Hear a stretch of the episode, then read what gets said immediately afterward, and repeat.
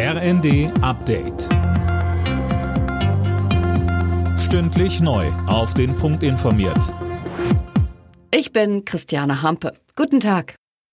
Mehrere Explosionen haben heute Morgen die ukrainische Hauptstadt Kiew erschüttert. Nach Angaben von Bürgermeister Klitschko hat Russland erneut Wohngebäude im Zentrum der Stadt angegriffen. Klitschko fordert vom Westen weitere Luftabwehrsysteme. Deutschland hatte zuletzt ein hochmodernes Gerät geliefert. Drei weitere sollen folgen, allerdings erst im kommenden Jahr.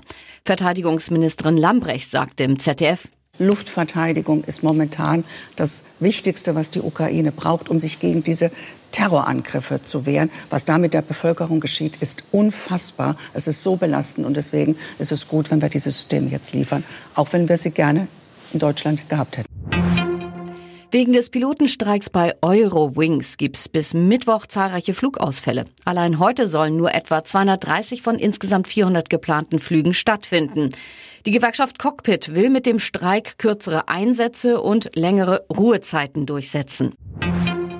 Die Ampelparteien wollen heute ihren Zoff um längere AKW-Laufzeiten beilegen.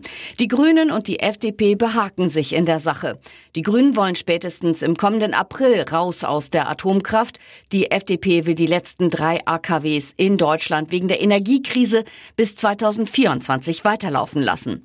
Grünen-Chefin Ricarda Lang sagte heute Morgen im ZDF, wenn man weiter länger gehen würde, dann müsste man neue Brennstäbe kaufen. Das wäre dann eine tatsächliche Investition in Atomkraft. Damit würde man es für die Zukunft zementieren. Und das ist, glaube ich, der falsche Weg für Deutschland. Die Mehrheit der Deutschen geht auch krank zur Arbeit. Laut einer Umfrage der Krankenkasse Pronova BKK bleiben nur 28 Prozent bei Krankheit konsequent zu Hause. Rund jeder zehnte Corona-Infizierte erscheint trotz positiven Tests am Arbeitsplatz. Alle Nachrichten auf rnd.de